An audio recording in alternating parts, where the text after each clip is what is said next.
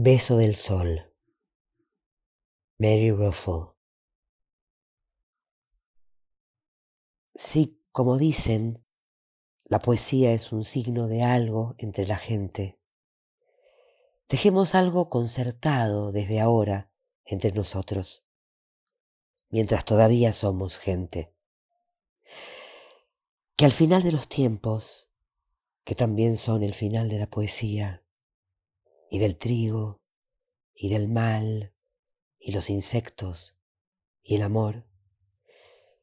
Cuando toda la raza humana se reúne en carne y hueso, reconstituida hasta el pliegue más ínfimo y la uñita más diminuta del bebé.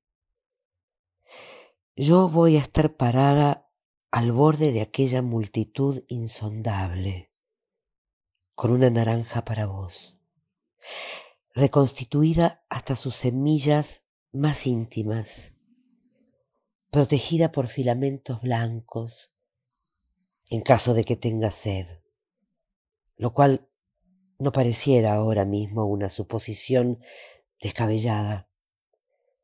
Y aunque entonces no habrá poesía entre nosotros, y al final de los tiempos, con los gansos extintos en los mares, Espero que la aceptes y recuerdes en la tierra que yo no sabía tocarla.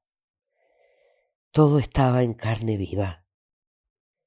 Y si acaso la multitud no tiene bordes ni otra cosa de la que yo pueda ser parte, voy a agarrar la naranja y tirarla para arriba, lo más alto que pueda